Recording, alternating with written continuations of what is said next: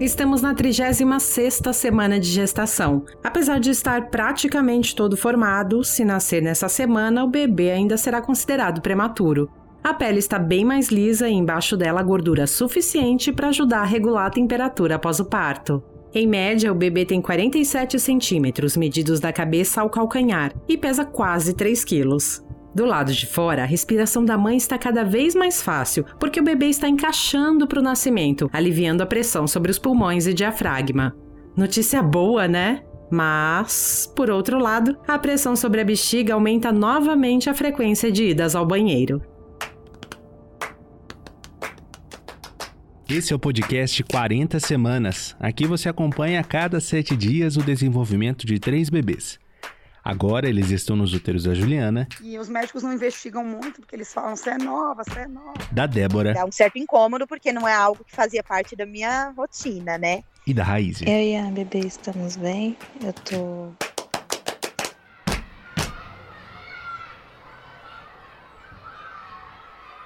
No episódio anterior, a gente falou sobre as diferenças entre os partos normal, natural, humanizado e cesárea. E ao longo dos episódios, a gente tem batido na tecla sobre o papel da informação na vida de uma mulher que vai parir. A gente também já falou que para um médico que atende em convênio, o reembolso por consulta ou pelo parto é muito baixo. Ou seja, compensa bem mais para ele agendar uma série de cirurgias na sequência e manter a agenda organizada no consultório ginecológico e na vida pessoal. Muitas desculpas são usadas para convencer as mulheres a irem para uma cesariana sem necessidade. As pesquisadoras Melania Amorim e Ana Cristina Duarte, que a gente já ouviu aqui em episódios do 40 Semanas, listaram alguns dos motivos que levam muitas mulheres para cirurgia sem necessidade. Entre eles, baixa estatura materna, sinusite, cegueira materna, hemorroidas, líquido amniótico em excesso, mioma, pressão baixa, prisão de ventre e até umas bem difíceis de engolir, como mãe com tatuagem e bebê cabeludo. Parece absurdo, mas uma mulher no final da gestação, cansada, ansiosa e principalmente preocupada, só quer saber de pegar o filho no colo e qualquer um desses motivos que a gente falou antes pode convencer essa mulher a ir para uma mesa de cirurgia, sem necessidade e sem contestação. Nós sempre reforçamos aqui que a cesárea bem indicada salva vidas e é muito bem-vinda. Em alguns hospitais privados, onde ocorrem a maior parte das cesarianas no Brasil, existem esforços para diminuir a quantidade de cirurgias desnecessárias. A gente esteve antes da pandemia do novo coronavírus no Hospital Promatre, em São Paulo. A maternidade de lá é conhecida pelo parto de gestantes famosas e bem tradicional também entre os não famosos. São cerca de 900 partos por mês, e seguindo a tendência de muitas instituições privadas, a maior parte são cesarianas. Antes de entrar, a gente perguntou para um dos seguranças se havia muito movimento de gestantes chegando em trabalho de parto. Ele disse que não. Nas dependências da maternidade, diversos quartos com estrutura para o parto normal, com banheiras, bola de pilates, chuveiro, e no corredor, a nossa reportagem viu um monitor de TV repleto de partos agendados. Nos últimos anos, a taxa de cesariana na Promatres esteve acima dos 80%. O recomendado pela OMS é 15%. Nós falamos com a Carolina Burgarelli, ginecologista e obstetra da maternidade Promatres, sobre isso. Esse número te incomoda? Sim, incomoda. Uh, mas, na verdade, a gente tem que trabalhar com umas questões que não são é, focadas apenas uh, na maternidade. Acho que isso é um número que, se você olhar no país inteiro, nós temos essa tendência. Existem vários programas tentando diminuir a incidência de cesárea, tá?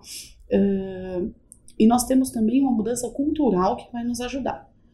Nós temos pacientes que optavam pela via de, de parto, pela cesárea, e hoje com a informação, com disseminação de informação, com apoio, com a multidisciplinaridade, hoje essas pacientes se sentem mais preparadas e mais amparadas para um parto vaginal. Então, apesar de ser um número que nós não gostamos, ele é um número que tem possibilidade de ser trabalhado e que ele vai melhorar conforme a gente cria a cultura dentro do nosso país e das nossas pacientes e oferece a informação. Que tipo de esclarecimento é feito para uma paciente, por exemplo, que, que tem pelo menos a dúvida entre uma modalidade de parto, né, a cesárea e o vaginal? As pacientes têm muito medo da dor em geral, ou de não conseguir. Uh, mas nós temos outras questões. Tem questões de conforto, de distância. Uh, aí tem, existem questões que são justificadas do ponto de vista médico, é, são algumas contraindicações à via de parto, que são poucas, mas elas existem. Então a gente acaba tendo múltiplas é, formações, não é, não é pontual, é bem integrado. Quando a paciente pensa, na verdade, em via de parto, é, a maioria das pacientes procura a garantia de que o bebê dela vai estar bem. Acho que isso é o mais importante. E quando nós conseguimos orientá-la de que ah, existe possibilidade de analgesia não farmacológica, de que se ela precisar de analgesia farmacológica, isso é disponível, uh, de que existe a possibilidade de monitorizar e garantir a segurança do bebê durante o trabalho de parto e o parto, de que ela tem liberdade, isso vai diminuindo os medos da paciente. O anestesiologista da maternidade, Alberto Vasconcelos, explicou como são feitas as conversas com as gestantes sobre o plano de parto, aquele documento que dá à mulher o maior controle sobre tudo que pode ou não pode ser feito com ela e com o bebê durante o nascimento. Elas trazem o plano de parto, as pacientes trazem o plano de parto escrito, uhum. algumas folhas eventualmente. O que a gente faz é sentar com ela, perguntar qual, qual a intenção dela, qual o desejo dela, e a gente especifica, ela, ela lê o que ela quer, todos os itens, e a gente vai discutindo item por item. Tá? Doutora Carol explica também a possibilidade da evolução do trabalho de parto, as possibilidades que podem acontecer, que tudo está aberto dentro do, do que ela deseja. Uhum. É, assim, por exemplo, se ela deseja não, não deseja analgesia de parto, então ela tem essa possibilidade, olha, só fica, só fica à sua disposição se for necessário, se a senhora tem. Se a senhora mudar de ideia e não quiser, então não tem. Se a senhora quiser de novo, também tem. Não é a opção, ah, não quero, não quero, não vai existir. Uhum. Você tem essa possibilidade de você alternar, de você mudar. Essa mulher vem como ideal, ela está preparada para, de repente, uma eventual cesárea intraparto? Ela está preparada, sabe? Quando você conversa com ela, e mostra para ela, essa paciente, que a gente está para atender o desejo dela e das possibilidades de que, de que o principal que a gente quer, a segurança dela e do seu, e do seu nenê, ela entende isso, que, que, que o momento que isso vai acontecer vai ser definido lá na frente. Né? Por exemplo, ela chega e fala, ah, eu vou querer um parto normal, Aí nós começamos, a senhora sabe quando vai começar o parto? Então não tem, é, é uma coisa que a gente coloca é, mas é, você não sabe como vai evoluir, né? Dependendo da sua indicação, da posição que a obstetra que tiver, que vai discutir com ela, vai dividir com ela essa, essa, essa conduta, né?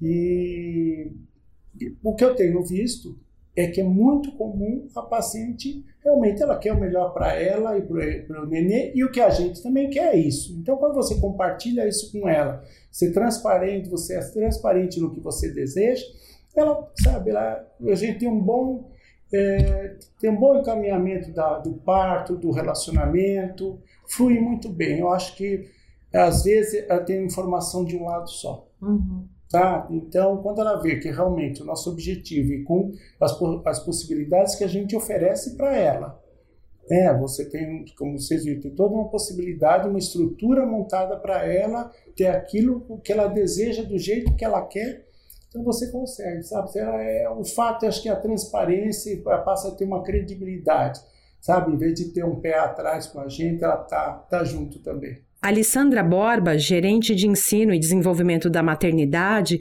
explicou que um dos braços da empresa para mudança de procedimentos é o treinamento das equipes, que por vezes apenas reproduzem o que sempre fizeram, sem ter ao menos um período de reflexão. Eu gosto de usar muito uma frase, né, que a gente tem que tornar um pensamento coletivo, né?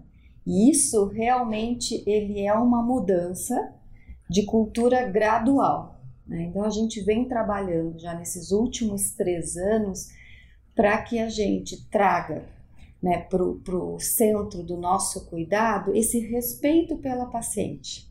Né? E isso requer que a gente fortaleça algumas questões eh, com os profissionais. Né? Tanto das questões técnicas, né, de dar segurança, de trazer os protocolos, de eles estarem preparados para situações onde eles têm que atuar clinicamente, né? então, ou seja, fortalecer a prática obstétrica e também fortalecer a parte comportamental, as competências que ele precisa ter para lidar com essas situações, para que ele possa né, promover o melhor cuidado por meio de uma adequada comunicação, de gerenciar situações uh, e prevenir situações de conflito, que ele possa sim tornar a experiência da paciente única também pelas questões emocionais, pelo apoio que a gente dá. Uhum. Então a gente vem trabalhando nesses últimos três anos numa mescla de treinamentos que lida com as questões comportamentais e técnicas. Quando feitas sem necessidade, as cesarianas são responsáveis por um risco de morte quase 11 vezes maior que os nascimentos por via vaginal. As mortes podem ocorrer por complicações infecciosas e acidentes relacionados à anestesia. No curto prazo, podem ser quintuplicados os riscos de hemorragia, necessidade de uma nova operação, infecção pélvica, pneumonia e septicemia, um quadro infeccioso generalizado. Outras complicações menores que podem aparecer são febre, hematomas, infecção no trato urinário, paralisia do intestino e da bexiga. E ao longo prazo, há risco de dor pélvica, queda na fertilidade, aderência cirúrgica, que é a junção de dois tecidos diferentes do corpo, e até risco de perder o bebê em uma próxima gestação. Bebês nascidos por cesárea têm risco quase cinco vezes maior de serem admitidos em cuidados intensivos ou semi-intensivos. Isso porque, quando o médico agenda a cesárea, a mulher vai para a mesa de cirurgia sem ter entrado em trabalho de parto. Ou seja, o bebê não estava pronto para nascer. E o pulmão, último órgão a ser formado, está imaturo. E as chances dele precisar de assistência para respirar após o nascimento são cinco vezes maiores. Vale lembrar também que, apesar de doloridas, as contrações durante o trabalho de parto são responsáveis por concluir o amadurecimento do sistema respiratório, nervoso e imunológico do bebê. Mas a cesariana não é um monstro, ela pode ser útil. Vale lembrar, a Organização Mundial da Saúde não recomenda acabar com essas cirurgias, mas reduzir a quantidade de aplicações do procedimento. Nós vamos ouvir a Andréa Rebelo, ginecologista e obstetra especializada em ginecologia natural e parto humanizado. Quando a gente fala de cesáreas com indicação, são aquelas cesáreas em que o risco da cirurgia é menor do que o benefício da cirurgia. Logo, é melhor fazer com que esse bebê nasça por via alta, ou seja, pela barriga, por uma cirurgia, do que por via vaginal. E a gente também precisa dividir entre indicações de cesárea intraparto, ou seja, o que ocorre durante o parto. A gente está lá com a paciente, ela está em trabalho de parto e alguma coisa acontece que precisa ser uma cesárea. Ou as cesáreas que a gente chama de eletivas, que ela está fora de trabalho de parto, mas que a gente sabe que essa mulher não é, nem deveria entrar em trabalho de parto, que é melhor que a gente já faça a cirurgia para prevenir riscos materno-fetais. E quais seriam esses riscos? A maioria dos casos de cesárea, a gente só vai saber que precisa de cesárea quando a mulher entra em trabalho de parto. E isso pode acontecer de 37 a 42 semanas. Então a mulher tá lá, gravidona, né, entrou em trabalho de parto, a gente está acompanhando esse trabalho de parto. Duas coisas vão levar a gente a concluir que a via alta é a melhor forma de esse bebê nascer. Uma é o fato de o bebê não estar bem, e a outra é esse bebê não passou.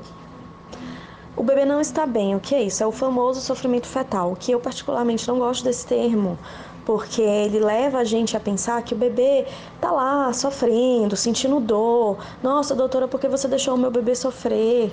Por que você deixou isso acontecer com meu filho? Então, não é que o bebê esteja sofrendo, é que o bebê não está com a sua vitalidade 100%. E como que eu sei que o bebê tá bem?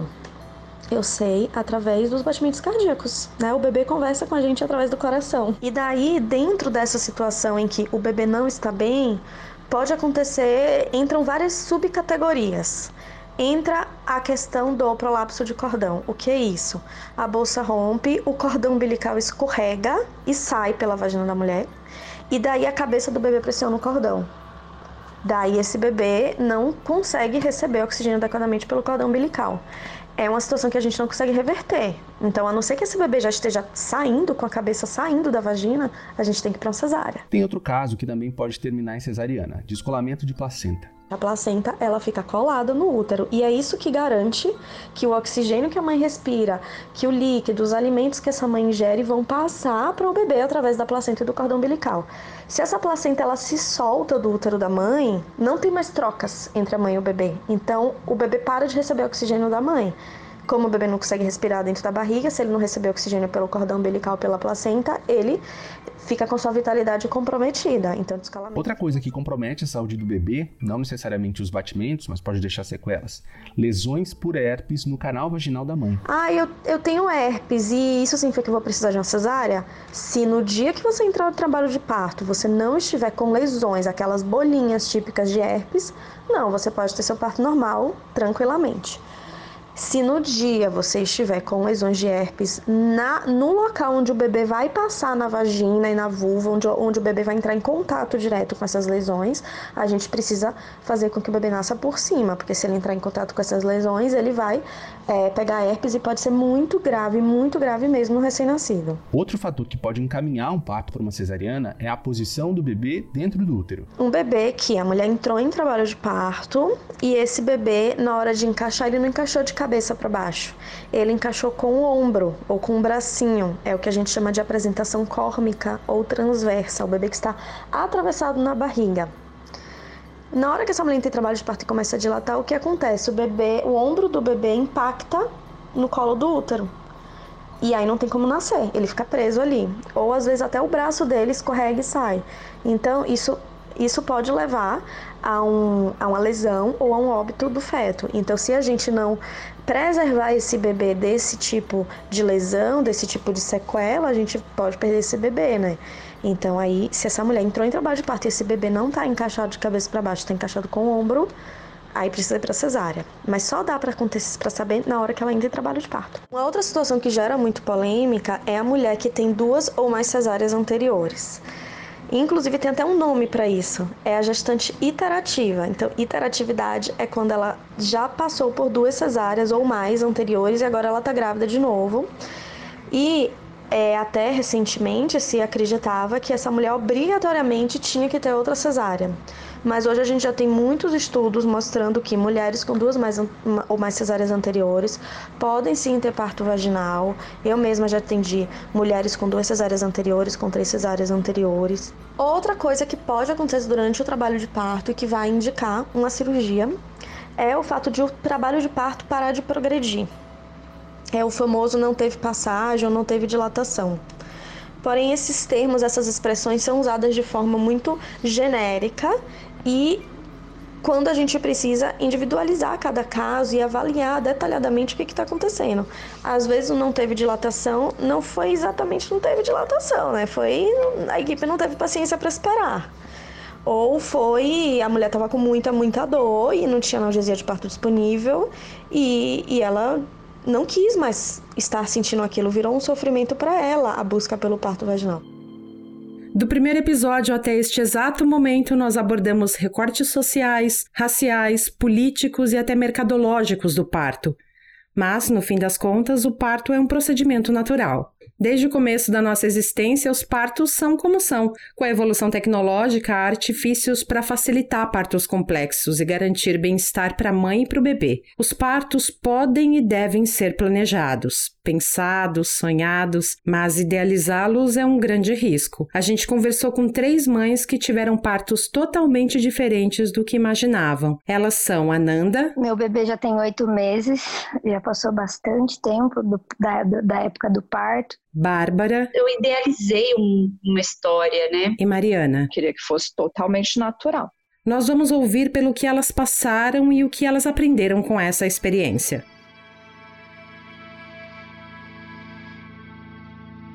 Eu precisei passar por um processo de, é, de entender tudo o que aconteceu, como foi, até eu, eu mesma, o processo de aceitação, por todo o esforço que eu fiz, por toda a tentativa, até, até onde eu fui, né? E, e acontecer da forma que aconteceu tudo.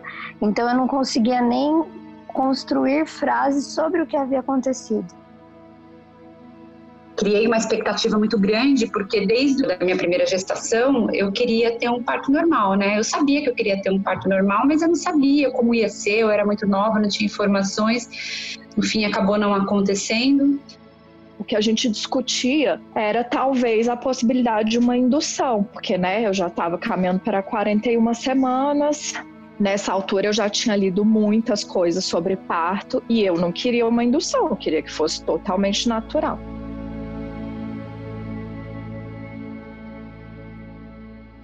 Fui atrás de equipes humanizadas que cabiam dentro do bolso também, porque é meio complicada essa questão.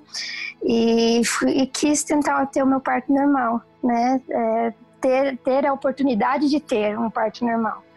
Fiz fisioterapia pélvica, fiz epinô, fiz tudo o que era necessário para ter um parto normal. Estava tão preparado que nos últimos dias da gravidez, eu e meu marido quase cogitamos um parto domiciliar, eu idealizei um, uma história, né? É, como eu falei, eu até romantizei, né? E, e, e isso foi crescendo dentro de mim.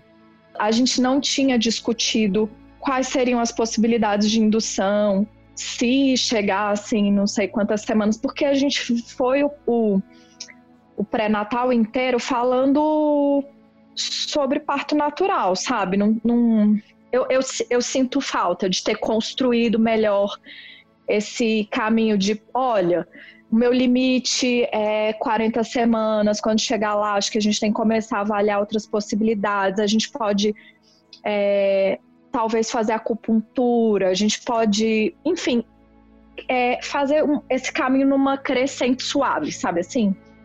Fomos correndo para o hospital achando que ia ser super rápido. E eu fiquei 22 horas em trabalho de parto. Eu, eu fiquei três, três dias praticamente é, em processo né, de, é, de para poder é, tentar fazer o parto natural. infelizmente acabou que depois de tanta tentativa e tanto estresse acabou não acontecendo. Eu não, eu não tinha noção se era como deveria ser, né? O que eu sei é que era uma dor ininterrupta. Nada do que eu tinha lido sobre, ai, ah, começa lento, vem em ondas, vai e vem, vai ficando mais intenso. Não, não. não, era tipo. Hoje eu sei, porque eu posso comparar com o meu parto, com meu parto com o segundo, assim. Eu comecei com, tipo, nove de dilatação, aquela dor assim. Porque não era a minha dor. Era o remédio fazendo efeito na potência máxima, assim, né? Quer dizer, e foram 22 horas que o meu filho ficou virado de cabecinha para frente, então o encaixe não é um encaixe perfeito, o que causa muito mais dor, o que te leva para uma é, para anestesia e daí uma coisa encarreta a outra e, foi, e vira uma bola de neve. Então eu tomava anestesia, aí por causa da muita dor meu colo inchava, o Benício não tinha espaço para descer, colocava um gelo para ver se desinchava o colo, tirava o xixi com sonda e muita massagem e, e vai e volta, vai e volta. Foram quatro piques de, de anestesia. E, e, uma sensação de impotência, uma sensação de né, de, de, de, de incapacidade, enfim, é, é uma série de, de, sentimentos que, que não dá para descrever, na verdade. É, chegou uma hora que a dor estava tanta que eu confesso, tenho até vergonha de falar essa parte, mas eu pedi anestesia, pedi cesárea. Falei, você quer cesárea? Daí todo mundo sabia, o tanto que eu tinha me preparado, falado assim, não, Ananda, você não quer, que você é porque tá doendo muito. Eu tive dilatação total, dava para o Benício ter saído, só que daí no quarto pique de anestesia é, foi feito cardiotoco e o Benício tava com 190 por minuto. O batimento dele tava super acelerado, que deveria ser 160 na média, né? Então acabou virando uma cesárea de emergência. Desse momento para frente, é, tudo que eu disser é achismo, porque, claro, acabou numa cesárea e poderia ter acabado numa cesárea de qualquer maneira. Tudo, tudo. A gente tentou de tudo. Tentamos de tudo e eu cheguei a sentir a, a, a lua, né, coroar. E eu não sei o que aconteceu, que eu estava sentindo muita dor. E, e, eu precisei sentar, deitar e dar uma descansada. E quando a minha médica foi é, ver como é que estava o bebê, ele tinha, ela tinha voltado. Eu não acreditei. Eles todos saíram do quarto é, e eu nunca me esqueço, porque eu me senti tão impotente. Eu não estava acreditando que eu tinha percorrido tudo aquilo para de novo entrar numa mesa de cirurgia.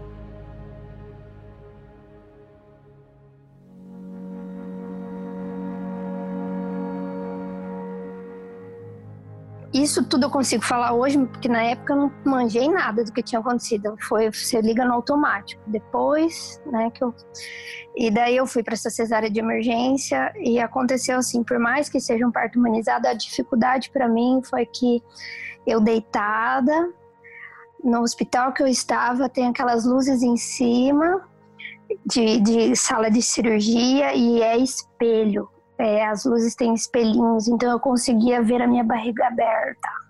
Eu vi o meu filho saindo, eu vi depois que aí meu filho veio por baixo do pano, foi tudo, foi uma cesárea humanizada, foi lindo, todo mundo conversando comigo, tive minha golden hour, foi tudo maravilhoso. Essa parte que foi a parte difícil para mim, porque eu, eu tive atonia uterina, meu útero não voltou no tamanho normal automaticamente, então aplicaram um monte de remédios, tive uma leve hemorragia, perdi um pouco de sangue.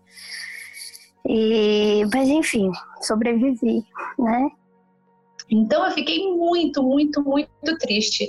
Eu lembro que eu abracei meu marido, assim, que foi um companheiro, assim, foi fundamental nesse processo. E eu tava me sentindo impotente, porque eu queria, eu queria poder parir, eu queria poder sentir aquela coisa mesmo de ter meu filho ali. E, e eu fiquei, acho que durante uma meia hora ali chorando, chorando, chorando, chorando, chorando, chorando é, eu, eu tomei a decisão mesmo, né? Nesse, eu tomei a decisão de que eu não aguentava mais. Então eu, eu, eu respirei fundo e respeitei que meu corpo ali não estava funcionando, não estava acontecendo. Acabou que a gente, num processo mais tranquilo, não foi, não foi urgente, não foi sair das pressas, mas aí foi toda uma preparação, né? Aí eles me deram anestesia e aí a gente acabou que que foi para uma sala de cirurgia. Eu estava numa sala de delivery do hospital, né, que é uma salona bem própria para parto humanizado, mesmo normal. E, e aí aconteceu o parto cesárea, né? Depois de todo esse processo, assim. Chegou o momento lá para seis e pouco da manhã que eles não achavam mais o batimento cardíaco dela e foi aí que eles disseram, não, tem bradicardia, tararã, precisa ir para cesárea agora. A gente não tá achando o batimento da Valentina, você precisa se acalmar. Então, me, me veio uma, sei lá, um minuto de calma, assim. Eu saí da banheira, eles realmente tentaram procurar o batimento ali naquela, naquela ainda confusão e tudo mais, mas não acharam mesmo. E, e aí decidiu-se pela cesárea. O putz, já era, não vai rolar parto porque eu virei a porta-bandeira do parto normal. Quando eu descobri o parto natural, o parto normal, que eu descobri o mercado, que é a questão da cesárea, que o tanto de desculpa, porque eu passei por cinco médicos de plano de saúde achando que eu ia encontrar um. E eu aprendi perguntas chaves para você fazer para descobrir se o médico é cesarista ou não. Então daí na lata, na primeira consulta eu já descobria. Então, quando eu, como eu vi que isso é uma realidade muito pesada e muita gente não sabe, muita gente também nem imagina que passou por violência obstétrica, fica até, a pessoa fica até constrangida, nossa, eu passei por isso. A minha mãe, por exemplo, ela depois que eu comecei a ensinar para minha mãe, falar, mãe, ó, meu parto vai ser assim, assim, assado. Ela falou: Nossa, filha, eu acho que eu tive violência obstétrica. Porque quando deu meia-noite, depois de algumas horas que minha bolsa tinha rompido, juntou seu pai, sua, seu avô e sua avó com o um médico para conversar se eles iam fazer cesárea em mim. Ninguém perguntou para mim o que eu queria. Entendeu? Então, então é, quando eu vi o tamanho, a proporção disso, eu virei a porta-bandeira disso. Então daí eu fiquei, hoje eu penso assim, nossa, eu pedi a cesárea, aquilo que eu sempre falei que não, cesárea não, entendeu? É porque eu passei a doutrinar, né? Acabando, virei, acabei virando uma doutrinadora de ficar ensinando as pessoas sobre a questão que cesárea é uma cirurgia e todas as coisas que envolvem fazer uma cesárea desnecessária no caso, né? Então, acho que um passo antes da gente se preparar, e que eu acho que é super importante, tanto na mulher que está gestante, que está passando por esse processo de buscar essa informação, como também na equipe em, em apoiar essa mulher, na doula, em, em orientar das possibilidades, infinitas possibilidades, eu acho que a gente mais importante é a entrega, é a entrega do processo, né? Porque a gente fica criando uma expectativa que no fim mesmo acontecendo, se, se acontecesse um parto normal, aquela expectativa vai ser desconstruída. É, dificilmente o que você criou vai acontecer, porque na verdade, na realidade, acontece um pouquinho diferente, né? Eu sei por experiência própria, mas é, quando a gente se entrega para o que acontece com o nosso corpo, a gente se entrega, a gente começa um processo de gerir uma vida e, e, e vivendo cada cada evolução, cada, cada coisa que acontece na nossa, no nosso corpo, cada, né, ver a barriga crescendo, ver aquela vida ali, né, tomando forma, e a gente, a gente viveu o caminho, viveu o processo. Porque quando a gente cria a expectativa, a gente se magoa muito, né? E, então, eu acho que no meu ponto de vista, o que eu poderia ter feito era me entregar mais, me entregar não para o final, não porque eu quero que aconteça, mas me entregar pro, pelo caminho inteiro, pela gestação, me entregar pelo que o meu corpo, respeitar o meu corpo, entender que às vezes, às vezes a gente não, não acontece, ou às vezes a gente tem um processo tipo, mais difícil que poderia até acontecer. Por exemplo, no meu caso, até poderia ter acontecido, mas eu estava muito exausta. E eu acho que a gente também tem que respeitar o nosso limite.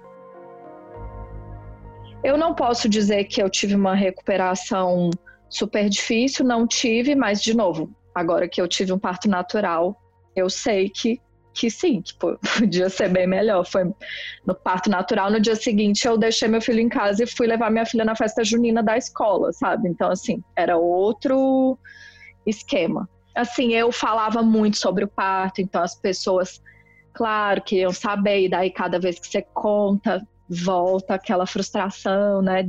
Enfim, foi um, foi um caminho aí.